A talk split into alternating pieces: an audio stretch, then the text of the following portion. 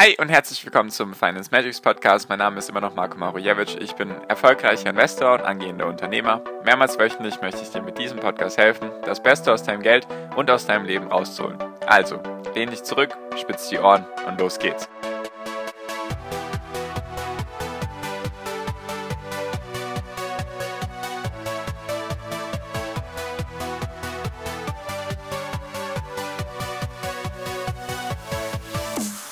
Ist der Immobilienmarkt in den USA gerade wieder am explodieren?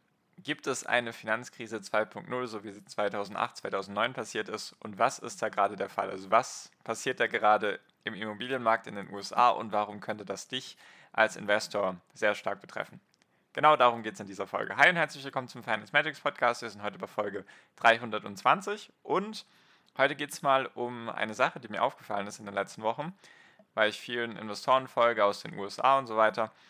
Und da habe ich oft gelesen, dass die Häuser kaufen wollen, also Immobilien kaufen wollen und dann meistens lief es dann so ab, sagen wir mal, eine Immobilie kostet zum Beispiel 300.000, 300.000 Dollar ist der Marktpreis und sie geben ein Angebot ab von, sagen wir, 320.000, also sozusagen schon über dem Marktpreis, damit sie überhaupt eine Wahrscheinlichkeit haben, dieses Haus zu bekommen. Und teilweise habe ich gelesen, dass diese Häuser dann nicht für 300.000, nicht für 320.000 weggegangen sind, sondern für 600.000. Also dass das sozusagen den doppelten Preis erreicht hat, wie angekündigt oder beziehungsweise der Marktpreis, der verlangt wurde.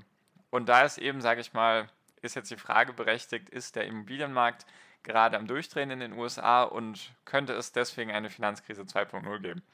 Also ganz kurz, Finanzkrise 2008, 2009, fragst du dich vielleicht, falls du nicht den Kontext kennst, da war nämlich der Auslöser eine Immobilienblase. Da haben nämlich sehr, sehr viele Leute ganz viele Immobilien gekauft, also mehrere Immobilien, zwei, drei, vier, fünf, ganz normale Angestellte, also keine, jetzt nicht als Investoren, sondern wahrscheinlich war der Gedanke auch, um da ein Investment rauszumachen.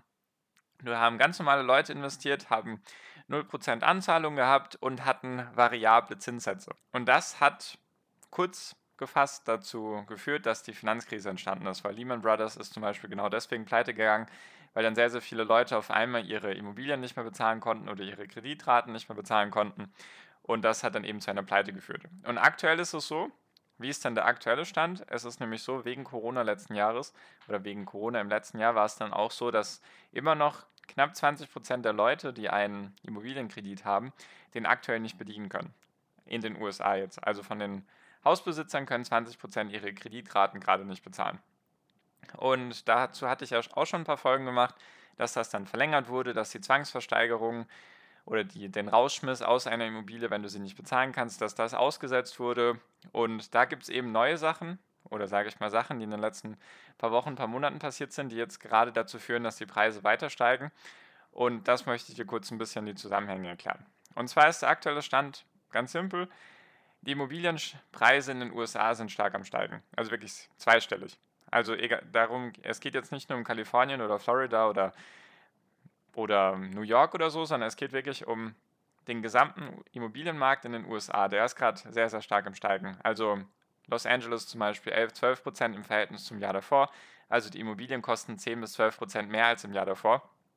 Und der Spitzenreiter ist gerade Idaho mit, glaube ich, 24 Prozent im Verhältnis zum Jahr davor. Also die Immobilien sind einfach in einem Jahr um 25 Prozent gestiegen. Das ist eine sehr, sehr gute Aktienrendite, um es mal so auszudrücken. Nur hast du bei einer Immobilie nochmal einen größeren Hebel, weil die mehr wert ist. Deswegen, da ist gerade sehr, sehr viel Preissteigerung im Markt drin. Und woran liegt das jetzt? Das liegt einfach daran, normalerweise war meine Vermutung und wahrscheinlich auch das, was viele Immobilieninvestoren erwartet hatten, dass dann irgendwann, wenn diese Phase von, sage ich mal, den Zwangsversteigerungen außen vor ist, also wenn die sozusagen nicht mehr gilt, dass dann viele Häuser wieder auf den Markt kommen werden, einfach weil die Leute sich übernommen haben vom Kredit, weil sie den nicht mehr zahlen können, weil sie vielleicht ihren Job verloren haben, weil sie es einfach nicht mehr leisten können.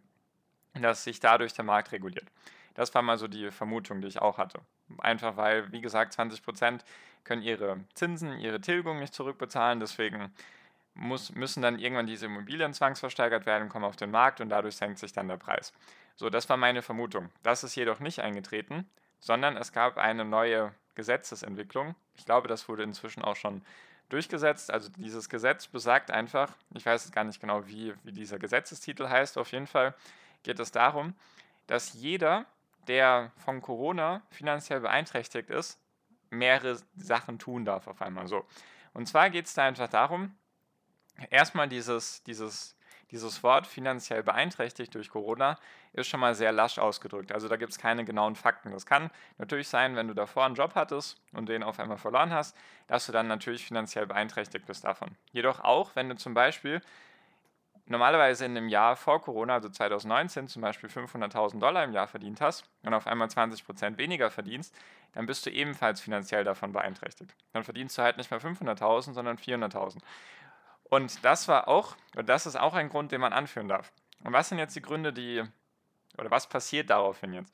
Was daraufhin passiert, ist jetzt einfach, dass du die Kreditlänge verlängern darfst auf bis zu 40 Jahre. Das heißt einfach, wenn du zum Beispiel einen Kredit aufgenommen hast bei, bei einer Bank mit einem Zinssatz, sagen wir mal von 3%, dann und den auf 15, 20 Jahre angesetzt hast, was denke ich mal normal ist, einfach mal so ein Durchschnittswert, dann darfst du diesen Wert, wenn du ein bisschen oder ein bisschen mehr oder ein bisschen viel von Corona beeinträchtigt wurdest, dann darfst du diesen Kredit auf 40 Jahre strecken. Also ich weiß jetzt nicht ganz genau, ob du noch 40 Jahre dranhängen darfst, das glaube ich eher nicht, sondern sagen wir einfach, er war davor angedacht auf 20 Jahre, dann darfst du ihn auf 40 Jahre strecken.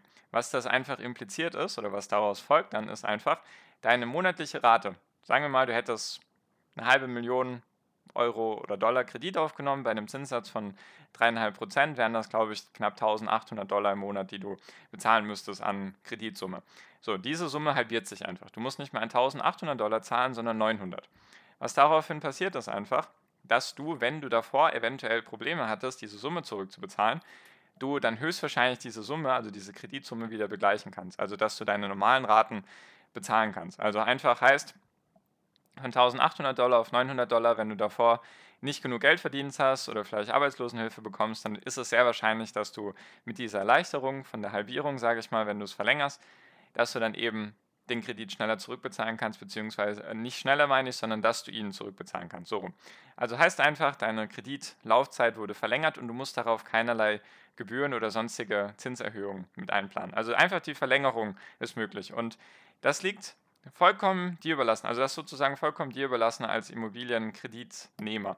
Das muss nicht irgendwie beprüft werden, sondern du kannst einfach den Antrag stellen und sagen, ja, hier, ich wurde durch Corona beeinträchtigt, massiv oder wenig oder wie auch immer, dann stellst du diesen Antrag und dann wird dein Haus oder dann wird dein Immobilienkredit einfach verlängert auf bis zu 40 Jahre. Kannst du dir jetzt auch ausrechnen, mal wenn du einen Kredit auf 10 oder 15 Jahre genommen hast und du den jetzt auf 40 Jahre strecken kannst, dass einfach deine Kreditbelastung viel, viel geringer ist. So, und dann haben wir natürlich auch die niedrigen Zinsen. Deswegen ist das für viele relativ einfach, jetzt auch diesen Kredit zu verlängern, beziehungsweise wenn man diesen Kredit natürlich dann verlängert, dazu kommen wir auch gleich noch, dann hast du natürlich weiterhin diese niedrigen Zinsen, die aktuell eben da sind. So, also was haben wir jetzt mal kurz zusammengefasst? Wir haben also eigentlich, dachte ich, dachten wahrscheinlich auch einige Investoren, dass sich der Immobilienmarkt alleine regulieren wird. Einfach weil viele Leute ihren Job verloren haben. Und wenn diese Zwangsversteigerungs- oder Zwangsvollstreckungsausnahme außer Kraft ist, dass dann eben viele Immobilien wieder auf den Markt kommen. So, jetzt haben wir relativ viele Leute, die sich eigentlich ihre Immobilien nicht mehr leisten können. Also knapp 20 Prozent zahlen aktuell immer noch nicht ihre, ihre Immobilienkredite ab. Und das führt einfach dazu, dass wir eigentlich einen Markt hätten, der sich selbst regulieren müsste, also dass die Preise runtergehen. Jedoch passiert gerade das Gegenteil. Weil einfach sehr, sehr viele Leute jetzt ihren Kredit stecken können. Weil die Zinsen so niedrig sind, lohnt es sich für viele Immobilienbesitzer weiterhin Immobilien zu kaufen. Und der andere Punkt ist auch, und was natürlich da auch mit reinzählt, ist aktuell, dazu hatte ich auch schon mal eine Folge da gemacht, dass die Zinsen gerade wieder angestiegen sind in den USA. Und viele haben da jetzt gerade die Sorge, dass in den nächsten Jahren die Zinsen höher sein werden als aktuell, was wahrscheinlich sein könnte, ist natürlich nur eine Vermutung. Aber sagen wir jetzt einfach mal, wir haben viele Investoren, die sich denken, okay, ich brauche jetzt eine Immobilie, weil wenn ich jetzt diese Zeit mit den niedrigen Zinsen nicht ausnutze, dann zahle ich in ein paar Jahren mehr Zinsen oder in ein paar Monaten vielleicht. Also wir haben viele Leute, die auf einmal ihre Kreditsummen strecken können. Wir haben sehr, sehr niedrige Zinsen, deswegen haben wir sowieso generell viel Nachfrage nach Immobilien und darauf folgend oder beziehungsweise ein Grund auch für die Preisen oder steigenden Preise ist einfach, dass die Lagerbestände, nenne ich es jetzt einfach mal, also die Bestände an Immobilien, die aktuell zur Verfügung stehen, dass die auf einem historisch niedrigen Niveau sind. Also dieses Niveau oder diese Menge an verfügbaren Immobilien ist so niedrig wie noch nie. Beispiel 2017, also ganz normales Jahr, weder Corona noch sonst irgendetwas, war der Immobilienbestand in den USA knapp bei 1,3 Millionen Häusern oder 1,3 Millionen Immobilien. Jetzt aktuell, April, Mai, Juni, war der Stand nicht bei 1,3 Millionen, sondern bei 500.000. Also ein Drittel von der Zahl vor drei Jahren. Also wir haben sehr, sehr niedrige Zinsen. Wir haben sehr viele Leute, die sich sozusagen ihre Immobilien wieder leisten können, einfach weil die Kredite gestreckt werden. Dann haben wir eben eine fast, also einen historischen niedrigen Stand an Immobilien, die aktuell zur Verfügung stehen. Und der Punkt, der daraus führt, ist einfach, dass sehr, sehr viele Leute oder fast alle Immobilienbesitzer nicht sozusagen eine schlechte, ein schlechtes Investment gemacht haben. Beispiel, was ich damit meine, ist, 2008, 2009, als die Finanzkrise war und sehr, sehr viele Leute einfach diese variablen Zinsen hatten, der Immobilienmarkt auch gefallen ist von den Preisen, dann waren sehr, sehr viele Immobilieninvestoren, ich glaube knapp 25 Prozent von den Investoren oder von den Besitzern, waren sozusagen unter Wasser. Das heißt, das, was sie gezahlt haben für die Immobilie, war weniger oder beziehungsweise war mehr als das, was es zu dem Zeitpunkt wert war. Also sie waren so, haben sozusagen einen Verlust gemacht. Und aktuell ist dieser Wert nicht bei 25 Prozent, sondern nur bei 2,8 Prozent.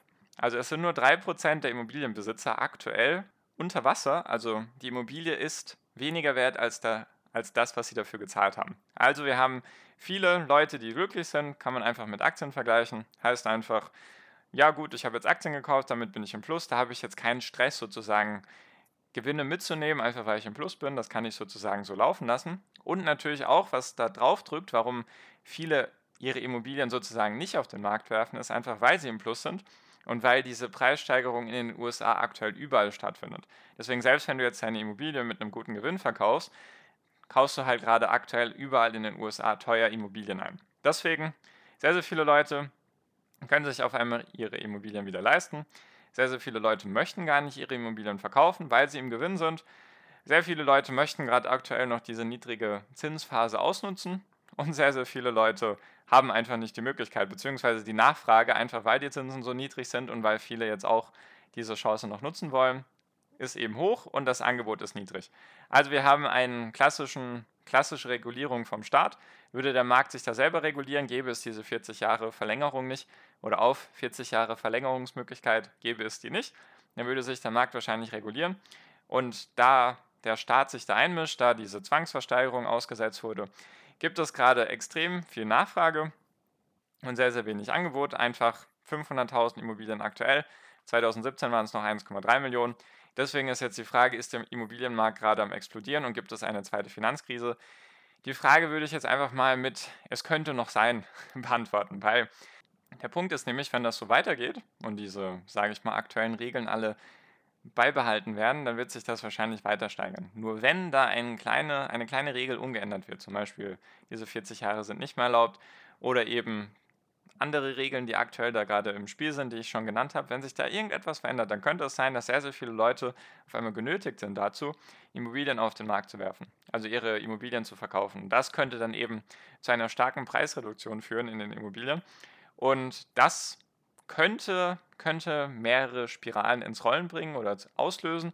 Nur aktuell ist das ein Markt, der sehr heiß ist, der heiß gelaufen ist, auch meiner Meinung nach. Nur aktuell ist das Risiko, denke ich, auf jeden Fall höher als noch vor einem Jahr tatsächlich, was schwierig ist zu sagen, weil letztes Jahr war ja Corona. Nur aktuell ist der Markt ziemlich euphorisch. Deswegen würde ich das auf jeden Fall beobachten, einfach weil letztes Mal 2007, 2008 es vom Immobilienmarkt eben dann auf die Banken gegangen ist und dann auf den Aktienmarkt und so weiter. Deswegen nicht, dass sich das wiederholt. Wollte ich einfach mal anmerken, finde ich einen spannenden Bereich, den man auch mit einbeziehen sollte, weil aktuell, wie gesagt, die Zinsen noch sehr niedrig sind. Die Alternativen gibt es halt, wie ich immer nur gesagt habe, Immobilien und Aktien. Aktien sind bei vielen Indizes wieder an den Höchstständen, am Allzeithoch, Immobilien eigentlich auch, deswegen die Preise steigen auch dort. Mal gucken, wie lange diese Spirale weitergeht, wie lange es niedrige Zinsen geben wird und wie lange die Preise steigen können. Ich kann es dir gerade nicht sagen. Also ich beobachte das, wenn es irgendwelche Neuerungen gibt, irgendwelche neuen Gesetze oder irgendwelche Stellschrauben, die wieder zurückgedreht werden, melde ich mich nochmal bei dir und gebe dir Bescheid. Nur aktuell ist das der Stand der Dinge. Einfach ein Markt, den man beobachten sollte. Und genau, ich hoffe, ich konnte dir ein bisschen Einblick in den Immobilienmarkt in den USA geben. Eventuell ist das in Deutschland auch so. Wenn ich da Informationen habe, dann melde ich mich da auch bei dir. Dann teile ich das in einer Podcast-Folge. Nur aktuell ist das alles Wichtige erstmal, was man beobachten sollte. Und genau. das war es auch für diese Folge. Deswegen danke dir für deine Aufmerksamkeit bis hierhin. Ich wünsche jetzt wie immer noch am Ende einen wunderschönen Tag, eine wunderschöne Restwoche. Genieß dein Leben und mach dein Ding. Bleib gesund und pass auf dich auf und viel finanziellen Erfolg dir. Dein Marco. Ciao, mach's gut.